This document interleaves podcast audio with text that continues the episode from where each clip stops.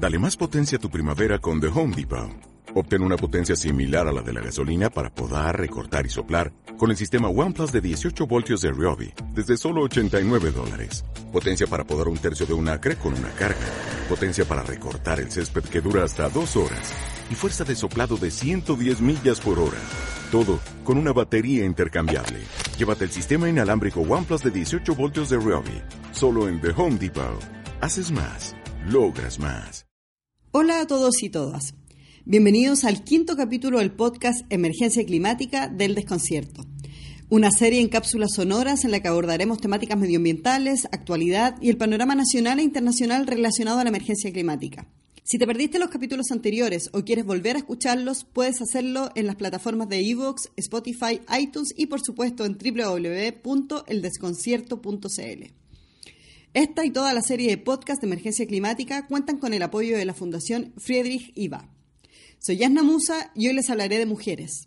Mujeres luchadoras que se han comprometido en la defensa de sus territorios y el medio ambiente, pese al alto costo que les significa. Porque no solo Greta. Acá en Chile también hay mujeres alzando la voz y denunciando los intereses que están detrás de cada represa hidroeléctrica o cualquier empresa que amenaza nuestros recursos naturales. Estas semanas, la activista Greta Thunberg ha captado todas las miradas. La joven de 16 años ha hecho duras declaraciones y en respuesta se ha ganado la admiración de millones de personas en todo el mundo. Pero también ha recibido duras críticas, cargadas de machismo o paternalismo. People are suffering. People are dying. Entire ecosystems are collapsing. We are in the beginning of a mass extinction, and all you can talk about is money and fairy tales of eternal economic growth. How dare you? Si bien Greta es la cara más visible en la lucha contra el calentamiento global y en defensa del medio ambiente, en Chile hay una larga historia de mujeres activistas que han dedicado su lucha cotidiana y muchas veces han pagado con la vida la defensa de su territorio. Una de ellas es Leila Noriega Segarra, soy periodista y me considero una activista en derechos humanos y socioambiental. Participo en el movimiento Belén dice no a la minería esto es la comunidad del pueblo de Belén, de la comuna de Putre, en la provincia de Parinacota. Además, también participa en el movimiento por el agua y los territorios MAT. Aunque ahora su defensa está concentrada en esta zona del país, Leila comenzó apoyando defensas territoriales de otros pueblos, por razones circunstanciales que la llevaron a vivir en otras regiones, pero volvió a sus raíces. En la búsqueda de la identidad, de uno quién es, de dónde viene. Yo recuerdo que desde niña siempre mi abuelo, sobre todo mi abuelo materno, con el que yo compartí, eh, nos enseñó que es importante defender el territorio, cuidarlo, no vender las tierras, cuidar el pueblo, cuidar las costumbres. Y si bien yo no nací en Belén, que es el pueblo de mi madre, siempre cuando niña fueron mis vacaciones ir al campo, ir al pueblo, conocer las, las tradiciones, ¿cierto? Y era parte de mi vida la alimentación, en fin, o sea, era parte de cómo nosotros nos desarrollábamos en, en familia y también en comunidad, ¿no? Y la defensa del territorio tiene que ver con eso, que uno, hay un, dicen que es el ajayu, ¿no? El espíritu, el, este, este, este, este ser que uno tiene adentro que te conecta con la Pachamama con, y con las divinidades de la tierra. Y es inseparable esa unión. Al igual que Greta, Leila comenzó desde muy joven y con gran pasión a alzar la voz por lo que le parecía correcto. Y había algo en mí que decía, esto es injusto porque hay que defender el territorio. Hay terrenos que para el desarrollo, entre comillas, eh, es importante explotarlo porque va a dar riqueza, trabajo, pero para los pueblos tiene una significancia eh, a veces espiritual o, o, como tú quieras llamarlo, religiosa, de tradiciones, de cosmovisión, de forma de vida y que en general los estados-naciones no lo reconocen. Leila asegura que en Chile existe una gran asimetría. Yo veía esa realidad, lo veía como ciudadana, lo veía como indígena, con ese sentimiento de yo, o sea, algo que yo sentía, que no, no entendía mucho, que, que, que, era por qué tenía que estar ahí, y además también como periodista, y así fue que para mí el periodismo significó una herramienta para visibilizar algunos eh, conflictos que se vinculaban principalmente con la mega minería en el norte grande de Chile y el acceso a la información de las comunidades y además la libertad de expresar lo que sienten. Eh, mucha burocracia, tú te dabas cuenta que la gente tramitaba, que abogados, en fin. Entonces, para mí la defensa del territorio, y decido involucrarme, porque primero es una responsabilidad como indígena, es mi deber hacerlo, defender mi territorio, el territorio que es de todas y de todos, el territorio de mis ancestros, de mis ancestras y de mis descendencias. Y además, porque nosotros somos reserva del mundo, somos reserva de vida, reserva de la semilla, reserva de agua, reserva de lo que viene. Y es una gran responsabilidad. Pero no basta con tener conciencia. La organización ha sido la clave. Nosotros nos estuvimos movilizando, pedimos información, hicimos diferentes acciones para eh, conocer este proyecto de exploración y evitarlo, ¿no? que se llegue a la explotación. En eso yo participo actualmente y además a través de ese movimiento que logramos reencontrarnos muchas personas y a nuevas generaciones de indígenas de los territorios, de los pueblos, apoyando también a otras comunidades y personas que están con conflictos socioambientales, como actualmente el pueblo de Tiznamar y Timar y otros lugares que están amenazados por la minería. Además, nosotros estamos también siempre preocupados de lo que está pasando en temas del derecho y, de las temáticas vinculadas con los pueblos indígenas. Pero ¿cómo resistir ante proyectos poderosos y cuya amenaza se traduce no solo en contaminar o destruir un lugar? La verdad que resistir un proyecto minero ha sido bastante fuerte, porque el poder que tiene la mega minería o estas grandes transnacionales es increíble. Primero, a nosotros nos costó mucho acceder a la información del proyecto.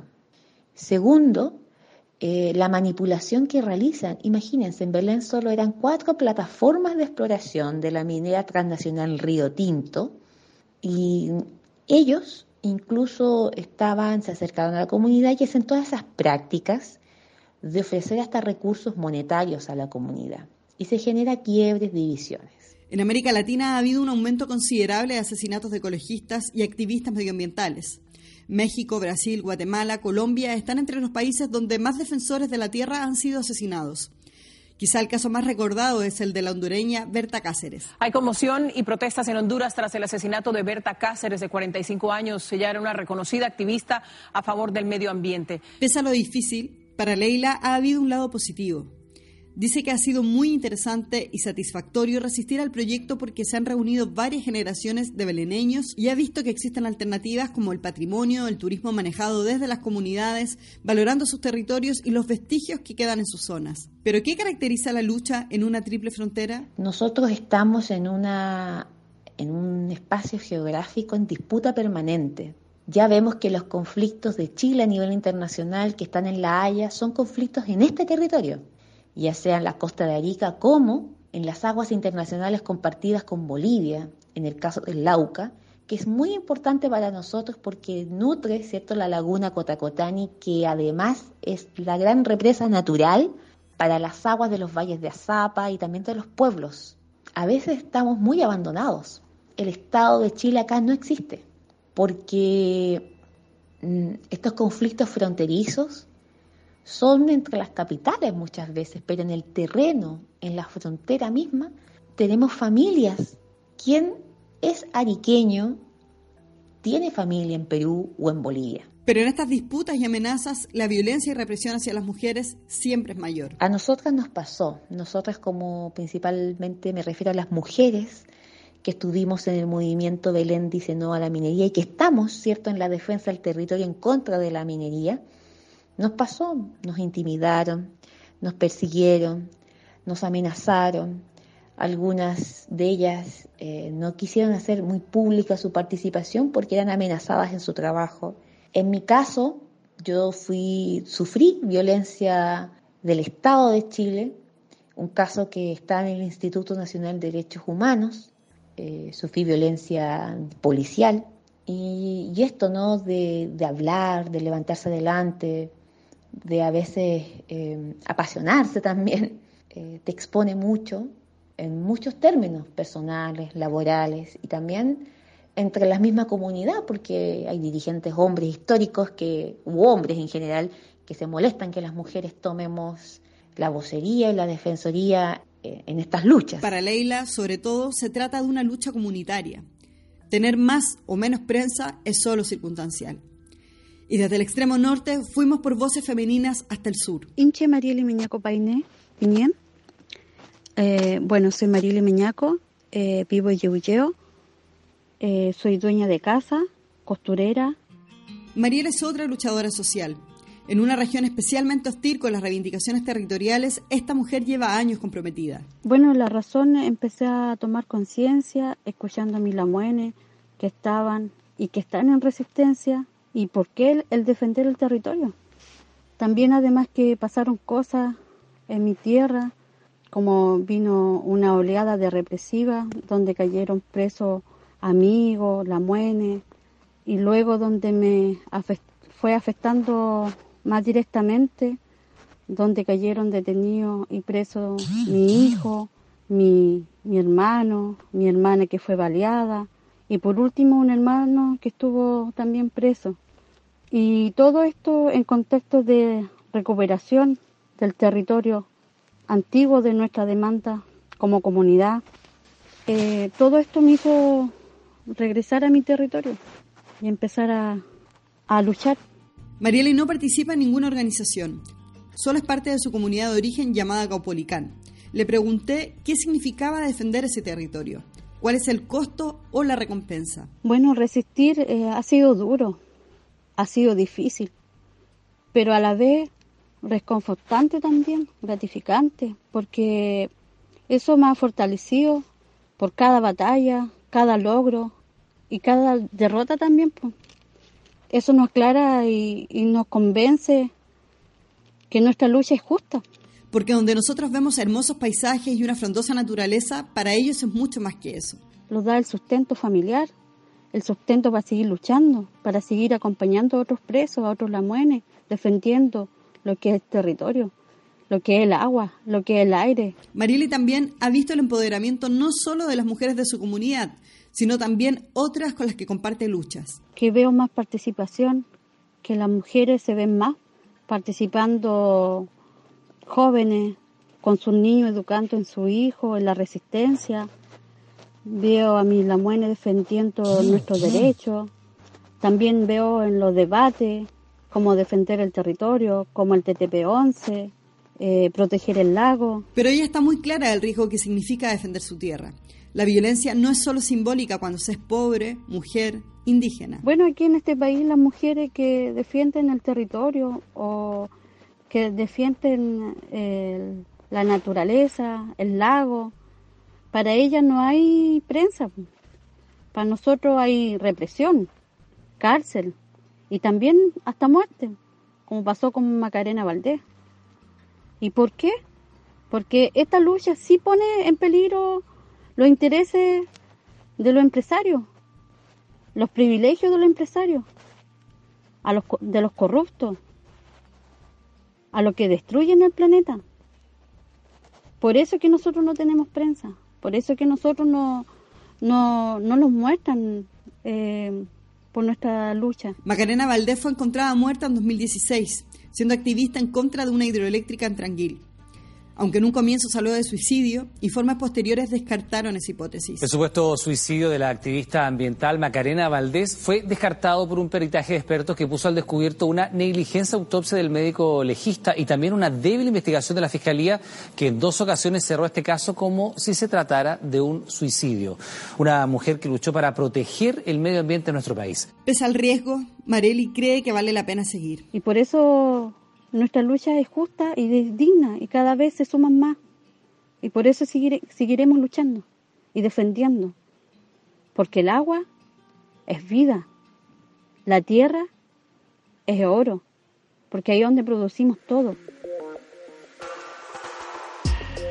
Hasta aquí llega este episodio, pero aprovecho de invitarte para que escuches el sexto capítulo y final de esta serie dedicada a emergencia climática. Gracias por escuchar este podcast sobre cambio climático y medio ambiente. Te invitamos a compartir y difundir esta cápsula a través de Spotify, Evox, iTunes y por supuesto el desconcierto.cl. Recuerda también que Emergencia Climática es un podcast que cuenta con el apoyo de la Fundación Friedrich IVA. Soy Yasna Musa, reportera y productora de este espacio. El diseño de sonido y la postproducción estuvieron a cargo de Felipe Hernández de podcast.cl. Hasta muy pronto.